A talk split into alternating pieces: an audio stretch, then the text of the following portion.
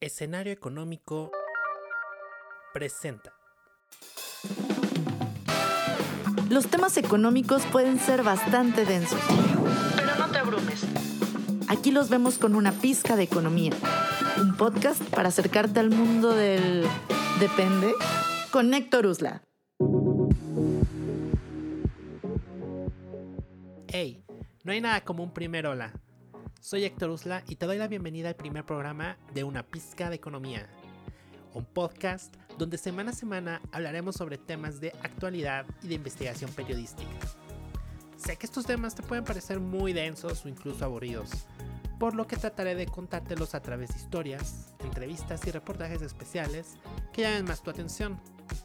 En el programa de hoy iniciaremos con un recorrido por los sucesos más importantes de la semana y te preparamos un reportaje especial sobre uno de mis temas favoritos.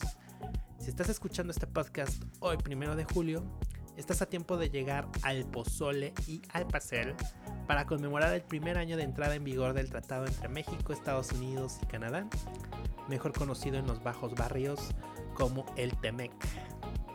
Tendremos entrevistas exclusivas con Luz María de la Mora, subsecretaria de Comercio Exterior de México, Kenneth Smith, jefe negociador del TEMEC, Juan Carlos Baker, ex subsecretario de Comercio Exterior de México, y con Mario Jorge Yáñez, especialista en comercio exterior de la firma legal Hugan Lubels.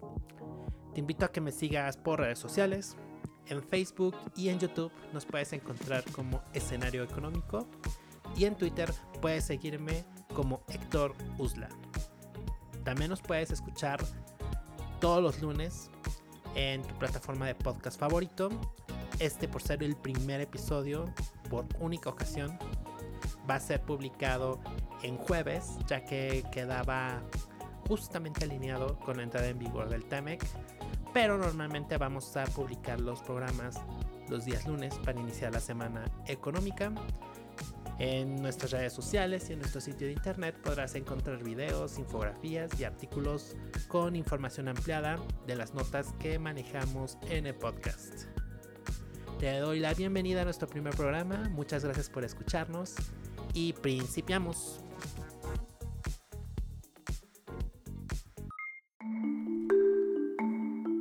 La semana económica registró tres noticias importantes y que sorprendieron más que Suiza eliminando a Francia de la Eurocopa. En primer lugar, el Banco de México tomó la decisión de incrementar en 25 puntos base la tasa de interés, por lo que se ubicó en 4.25%. Esta decisión se tomó en cuenta porque la Junta de Gobierno de Banjico ya ha percibido que la inflación podría representar un problema para nuestros bolsillos. Tan solo en la primera quincena de junio se ubicó en 6.02%, la cifra más alta desde la segunda quincena de abril de este año. Si quieres quedar bien con tus suegros o con tu jale, puedes explicarles que cuando se bajan las tasas de interés, los créditos se vuelven más baratos, lo que propicia un mayor consumo. Sin embargo, cuando aumenta la tasa de interés, se busca reducir la demanda de los consumidores y fomentar el ahorro, lo que previene que la tasa inflacionaria siga subiendo. La segunda noticia importante de esta semana fue que el INEGI publicó que el Índice Global de la Actividad Económica de México, mejor conocido como el IGAE, lo que viene siendo como una medición de un PIB mensual, registró una contracción de 0.6% en abril, ya que las actividades primarias, que son aquellas que se refieren al campo, actividades ganaderas, pesqueras, y las secundarias, que en las que se abarca sobre todo industrias manufactureras, se deprimieron en abril. Finalmente, la tercera noticia más importante de la semana es que las exportaciones mexicanas reportaron un titánico crecimiento de 125.2% a tasa anual durante mayo. ¡Ey, pero guardemos las chelas! No es para tanto. Este importante dinamismo se debe a que en mayo de 2020, o sea, hace un año, en pleno confinamiento, las ventas de bienes nacionales cayeron 56.7%. Por otra parte, el Banco de México, la Secretaría de Hacienda y la Comisión Nacional Bancaria y de Valores advirtieron que las instituciones financieras del país no están autorizadas a manejar criptomonedas como el Bitcoin y quienes decidan hacerlo Ahí te hablan Ricardo Salinas y Banco Azteca. Serán acreedores a infracciones y sanciones. Hoy primero de julio también estamos de manteles largos porque el sistema del ahorro para el retiro cumple su 24 aniversario. Al respecto, hablé con Mario Di Constanzo para un artículo que escribí en el financiero. Sí, también trabajo ahí. En el que me comentó que uno de los principales problemas en México es que no realizamos aportaciones voluntarias para nuestro retiro y que nos falta educación financiera. Es que no se ha generado una educación financiera que concientice a las personas sobre su ahorro para el futuro. Eh, las personas eh, eh, se preocupan por su afore en, una semana o ya cuando van a, pensionarse o cuando van a cumplir los 65 años de edad. Y en ese momento pues es muy difícil que ellos puedan ahorrar o aumentar su ahorro para el futuro. Creo que es un tema en donde el ahorro para el futuro eh, le faltó o le ha faltado mucha concientización y educación financiera. Lo que nos hace recordar aquella canción que dice... Con 10 pesitos para tu afore, lo de hoy es ahorrar y después tu futuro gozar. En temas culturales, no puedo dejar de expresar mi emoción de ver el regreso de Alan Estrada al musical Hoy no me puedo levantar. Si deseas verlo en el papel protagónico de Mario, pues tendrás que apurarte, ya que solo estará invitado por dos semanas.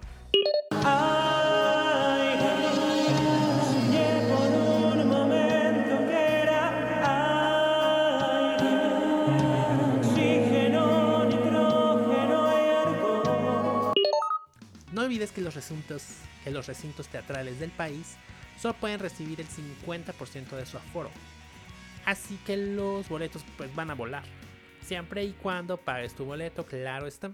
La entrada más baratita cuesta 777 pesos. Y ya si eres de varo, pues puedes comprar un boleto VIP en 2010 pesitos. En ese momento, Cell sintió el verdadero terror.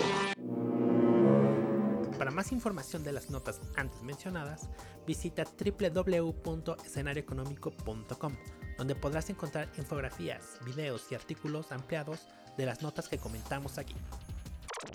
Esta fue el resumen semanal de noticias que consideramos importantes compartir con ustedes.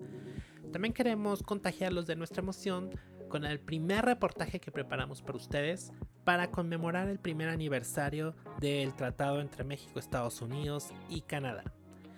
Solo a manera de contexto, bueno, me gustaría comentarles que este tema lo he seguido muy de cerca durante los últimos, probablemente últimos dos años, más en, en este año y medio, ya que en mi trabajo como periodista en el periódico El Financiero, cubro, entre otros temas, la fuente de la Secretaría de Economía, dependencia encargada de implementar correctamente el TEMEC. Queremos que conozcan fechas claves del último año, los puntos positivos que ha dejado el acuerdo, los retos que ha implicado su implementación. Vamos a analizar algunos potenciales problemas que vislumbramos y finalmente eh, concluiremos con las perspectivas para el segundo año de entrada en vigor del TEMEC. Así que bueno, nos dejamos con el iceberg del TEMEC.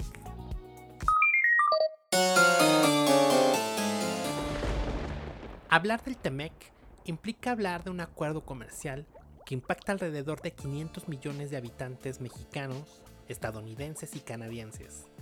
Su poderío como región es tanto que representa poco más del 18% del Producto Interno Bruto Mundial. El potencial de esta zona es tan grande que hasta van a organizar un Mundial de Fútbol en 2026. Pero para poder avanzar y crecer juntos, se necesitará de trabajo arduo. Por eso preparamos para ti el iceberg del TEMEC, donde analizaremos desde los datos más generales del acuerdo hasta aquellos puntos que no son tan conocidos, pero que darán mucho de qué hablar durante los próximos meses. Todo esto acompañado de las voces de los mejores expertos en México sobre el tema.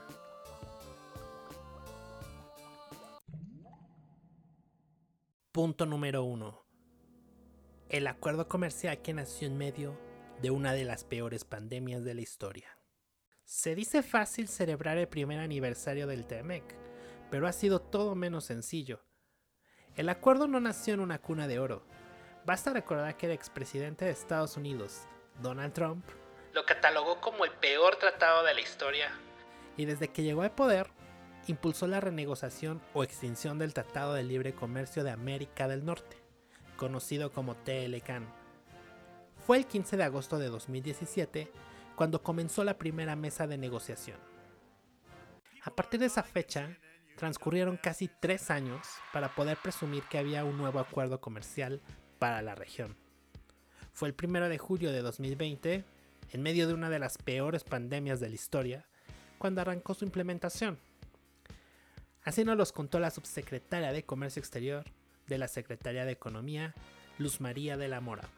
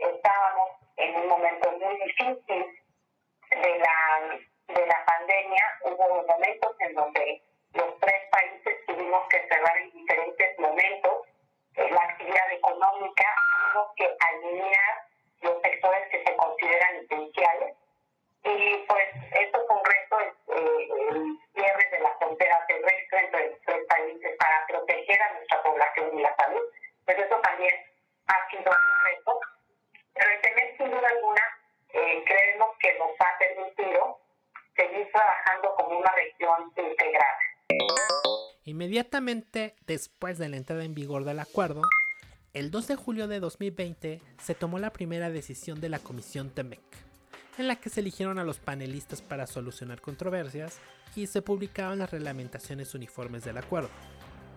Para el 8 de julio, el presidente López Obrador realizó una visita oficial a Washington al todavía presidente de Estados Unidos, Donald Trump. Posteriormente, otra fecha relevante fue el 1 de noviembre de 2020, ya que entró en vigor la primera etapa de la implementación de la reforma laboral en México, tema en el que Estados Unidos estará muy pendiente y metiendo mucha presión. El 3 de noviembre se realizaron las elecciones presidenciales en Estados Unidos, y aunque Donald Trump le costó aceptar su derrota, Joe Biden se convirtió en el presidente número 46 de Estados Unidos. El presidente López Obrador tardó 42 días para felicitarlo por su triunfo. Para el 4 de enero de 2021, la doctora Graciela Márquez Colín dejaría la Secretaría de Economía. En su lugar entraría Tatiana Cloutier Carrillo. Unos días después, el 20 de enero, Joe Biden tomó protesta como presidente de Estados Unidos y prometió que pondría en el centro de su gobierno a los trabajadores. En los meses posteriores, el gobierno de México inició relaciones formales con el gobierno entrante. El 26 de febrero, Tatiana Cloutier se reunió con el secretario de Estado de Estados Unidos, Anthony Blinken. El 22 de marzo se reunió con el representante comercial de Estados Unidos, Catherine Tai, y el 7 de junio hizo lo mismo con Mary Ng, ministra de Comercio Internacional de Canadá. El 1 de julio de 2021 se conmemora el primer año de entrada en vigor del TEMEC, después de un año con muchos esfuerzos para poder implementarlo correctamente. Esto es lo que opina Juan Carlos Baker al respecto. Lo primero es que, eh, que en este año que, que, el TEMEC ha estado en vigor, me parece que, que se ha vuelto a, a revalorar eh, la integración norteamericana. Es decir, si nos vamos un poco más atrás, cuando, cuando, cuando Joe Biden era vicepresidente, el presidente Obama hablaba de, de su estrategia, el, el pivote asiático, a lo mejor te acuerdas de esas frases. Y, y vaya, pues eso tenía mucho sentido en, en su momento, eh, pero ahora con, con el TEMEC y con la cantidad de cosas que hemos visto que han sucedido en estos en este tiempo, eh, la visita de la presidenta, de la vicepresidenta a Kamala Harris, eh, la Comisión de Libre Comercio, que tenía años de no celebrarse, eh, la, todas las visitas que hay ya registradas de, bueno, el encuentro de, de, este Anthony Blinken con, con el canciller Marcelo Ebrard, te digo, la Comisión de Libre Comercio. En fin, lo, creo que lo que quiero decirte es que yo he visto que, la entrada en vigor del TEMEC, desde mi perspectiva, ha ayudado a, revivir la, este, la integración norteamericana. Y eso es algo muy positivo, eso es algo que, que México desde hace mucho tiempo necesitaba. Segundo punto. La guerra comercial de Estados Unidos con China colocó a México como su principal socio comercial. La guerra comercial entre Estados Unidos y China que comenzó el expresidente Donald Trump ha beneficiado indirectamente a México, ya que en 2019, por primera vez en la historia, nuestro país cerró el año como el principal socio comercial de la economía más grande del planeta. Aunque en 2020 fue superado por China, 2021 parece contar otra historia, ya que el comercio entre México y Estados Unidos se ha visto beneficiado de diversas formas, gracias a la certeza jurídica que proporciona el TEMEC. Además, también se han logrado mejorar las relaciones con Canadá.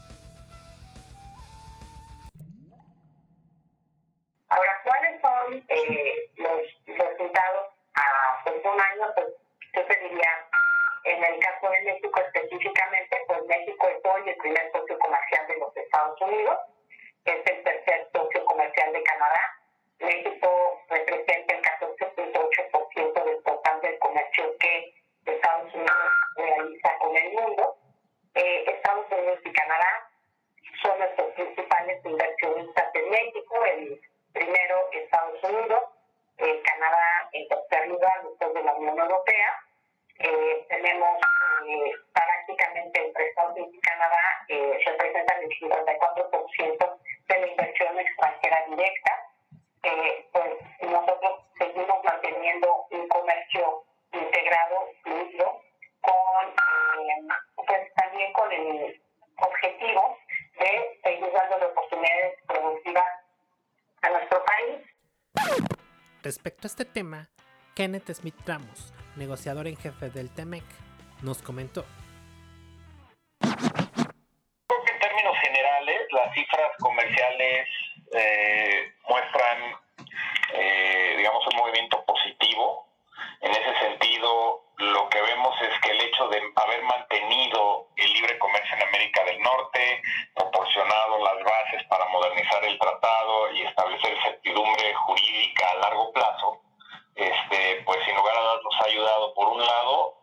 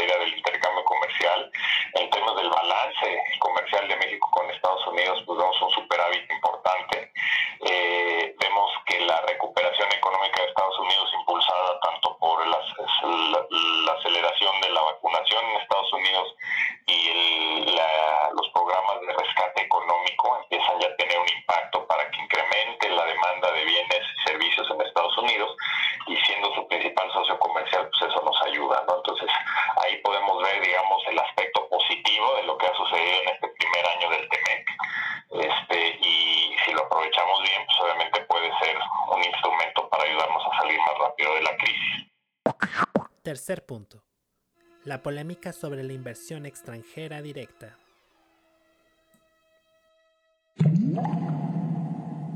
Para nadie es un secreto que las decisiones políticas del presidente Andrés Manuel López Obrador han causado controversia en diversos sectores de la economía, sobre todo en el sector energético.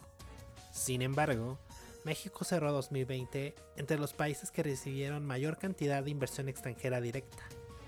La subsecretaria de la Mora nos explica por qué sucedió esto.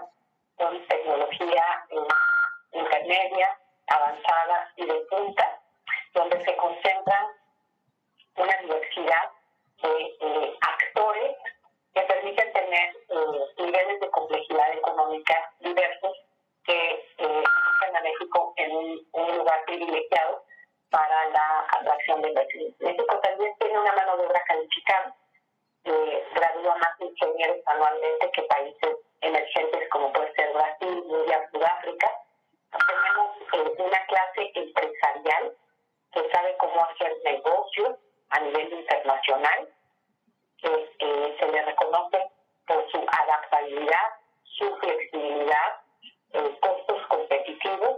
También eh, tenemos pues, la ventaja de estar junto al mercado de los Estados Unidos. Sin embargo, la incertidumbre persiste en algunas áreas. Al respecto, Mario Jorge Yáñez, socio de la firma Hogan Lovells, señaló. Pero lo que yo creo que sí va a acabar pasando, y ya lo estamos viendo nosotros aquí en el despacho, son, este, estamos recibiendo muchas este, consultas sobre la viabilidad de los, de los arbitrajes de inversión. Uh -huh.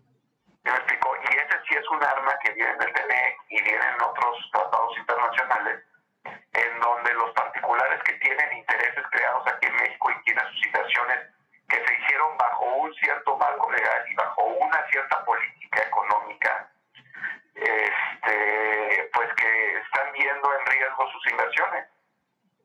Ah, y vienen de diferentes industrias o algunas en específico como sector eléctrico. Pues las más importantes van a ser las, de, las que por las que va a empezar va a ser el sector eléctrico. Ah, muy, y al ver posibilidades de arbitraje, es como la lectura sería que están canalizando o están viendo si se puede actuar jurídicamente y que el TEMEC los pueda de cierta manera proteger. Sí, que pueda haber esa protección. Lo que pasa es que ahorita lo que lo que está ahorita pendiente son las, las este, el que se termine con los procedimientos internos de medios de defensa, pues, a eso me refiero a los amparos que se presentaron contra las reformas a la, a la ley de la industria eléctrica y también los amparos que últimamente se presentaron contra las reformas a la ley de hidrocarburos, ¿no? Sí. En materia petrolera. Entonces, y, y de distribución de, de productos, este, de productos derivados del petróleo como la gasolina, ¿no?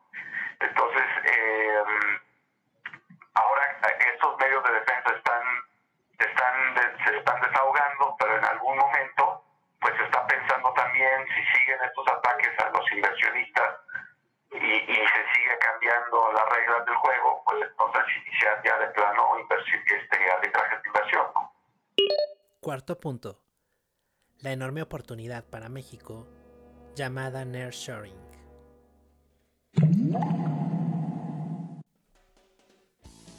La pandemia de COVID-19 obligó a que los países tengan la necesidad de acercar sus cadenas de proveeduría más cerca de casa.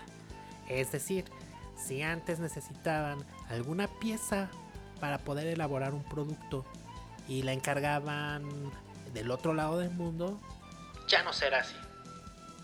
Ante este panorama, México tiene grandes oportunidades para captar inversiones de Asia, principalmente del dragón asiático China.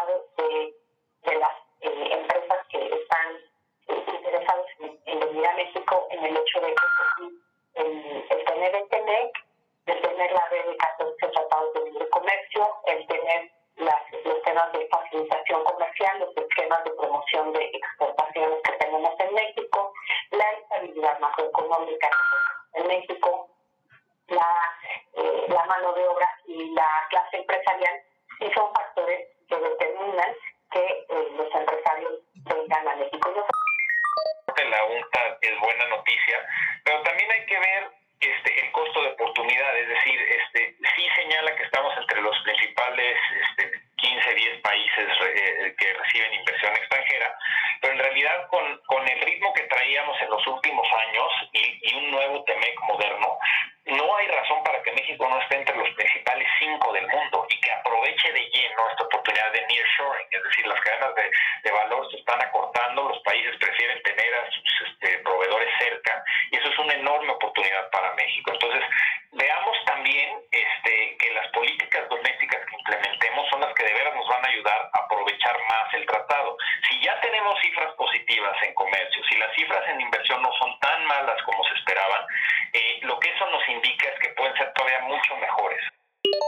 Quinto punto.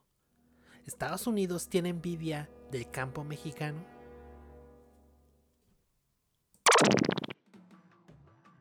El sector agroalimentario en México fue uno de los sectores que más aprovecharon el Telecan, ya que cuando inició este acuerdo en 1994, México exportaba productos agrícolas por un valor de mm, alrededor de 4.200 millones de dólares al año. Para 2019, México ya vendía poco más de 37 mil millones de dólares, de los que el 80% van al mercado norteamericano. El mejor ejemplo de éxito agrícola es el aguacate. Simplemente no se puede concebir un Super Bowl sin guacamole. Pero también se unen otros productos como el jitomate, el pimiento, el pepino, las fresas, entre muchos otros más. Esto ha despertado recelo en los productores gringos. Incluso en este primer año del TEMEC ya hubo una demanda que pretendía implementar una salvaguarda a las blueberries mexicanas. Pero el país ganó el caso y demostró que estas exportaciones no afectaban a los productores estadounidenses. En Estados Unidos tienes presiones proteccionistas de los estados de Florida, Georgia, hasta cierto grado ciertas áreas de California, para tratar de frenar las exportaciones de productos frescos mexicanos, frutas y hortalizas. Entonces, en la, en la reunión se trataron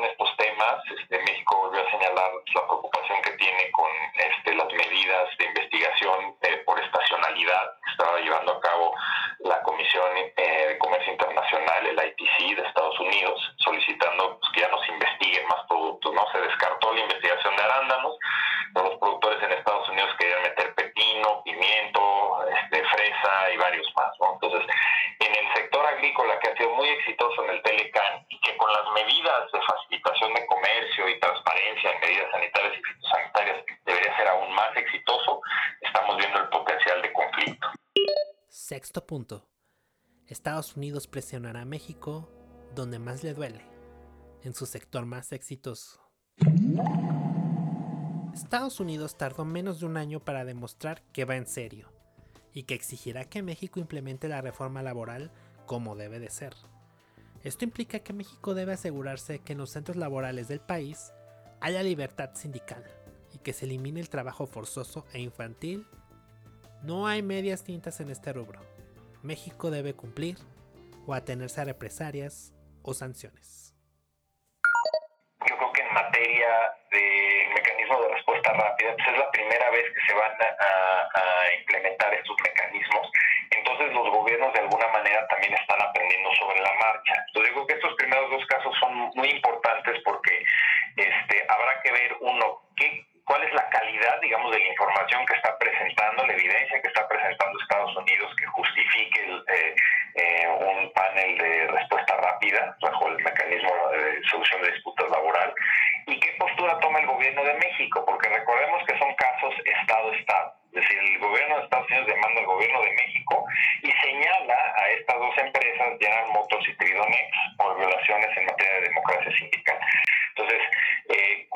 con, la información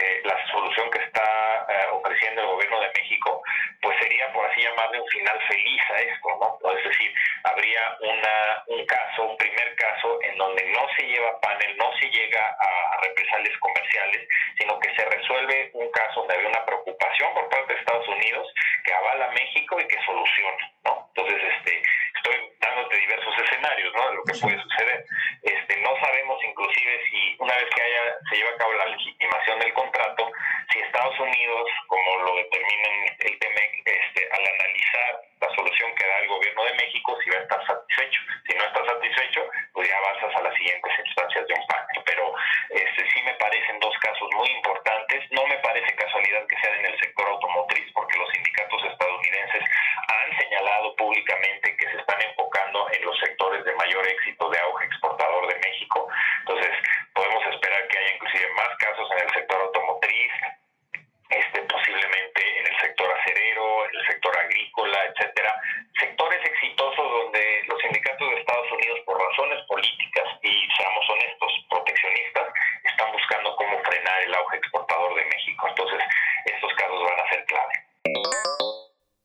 Número 7.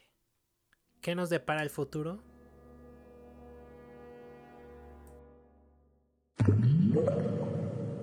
Yo creo que para este segundo año eh, ya, ya, ya los tres países están más acostumbrados a las nuevas reglas del TEMEC. Eh, yo creo que estamos saliendo de alguna manera ya de la pandemia, o por lo menos las políticas, las políticas de los tres gobiernos son menos restrictivas, aunque Canadá sigue siendo un poco restrictivo en cuanto al, en cuanto al ingreso de personas, pero comercialmente hablando, pues ya son, son menos. Estamos a punto de que Estados Unidos y México puedan acordar ya la apertura eh, de las este, de las fronteras. Esto, aunque aunque se supone que el comercio no se ha detenido por ser una actividad esencial, de alguna manera va a favorecer al, al comercio, o sea, lo va a hacer menos restrictivo, lo va a hacer más fluido. Entonces, yo creo que el segundo año va a ser mucho mejor que el primero. Muchas gracias por escucharnos hasta el final de nuestro primer programa. Debo admitir que yo soy fan de los podcasts largos, ya que te pueden acompañar mientras vas en el transporte público, en el gimnasio, en el trabajo o antes de dormir. Pero agradeceré muchísimo que me compartas sus comentarios a mis redes sociales y al correo redacción arroba escenarioeconómico.com ya que gracias a tus comentarios podamos tomar decisiones para hacer más ameno o para mejorar el podcast, para saber qué temas te interesan y para estar en contacto con todos ustedes. También nos pueden seguir a través de Facebook, de Twitter y de Instagram. Estaremos compartiendo, podrán encontrar en las tarjetas del podcast nuestros datos, nuestras redes sociales y los invitamos a que estén al pendiente todos los lunes de nuestros programas. Eh, me despido por hoy. Yo soy Héctor Usla y nos vemos la próxima semana.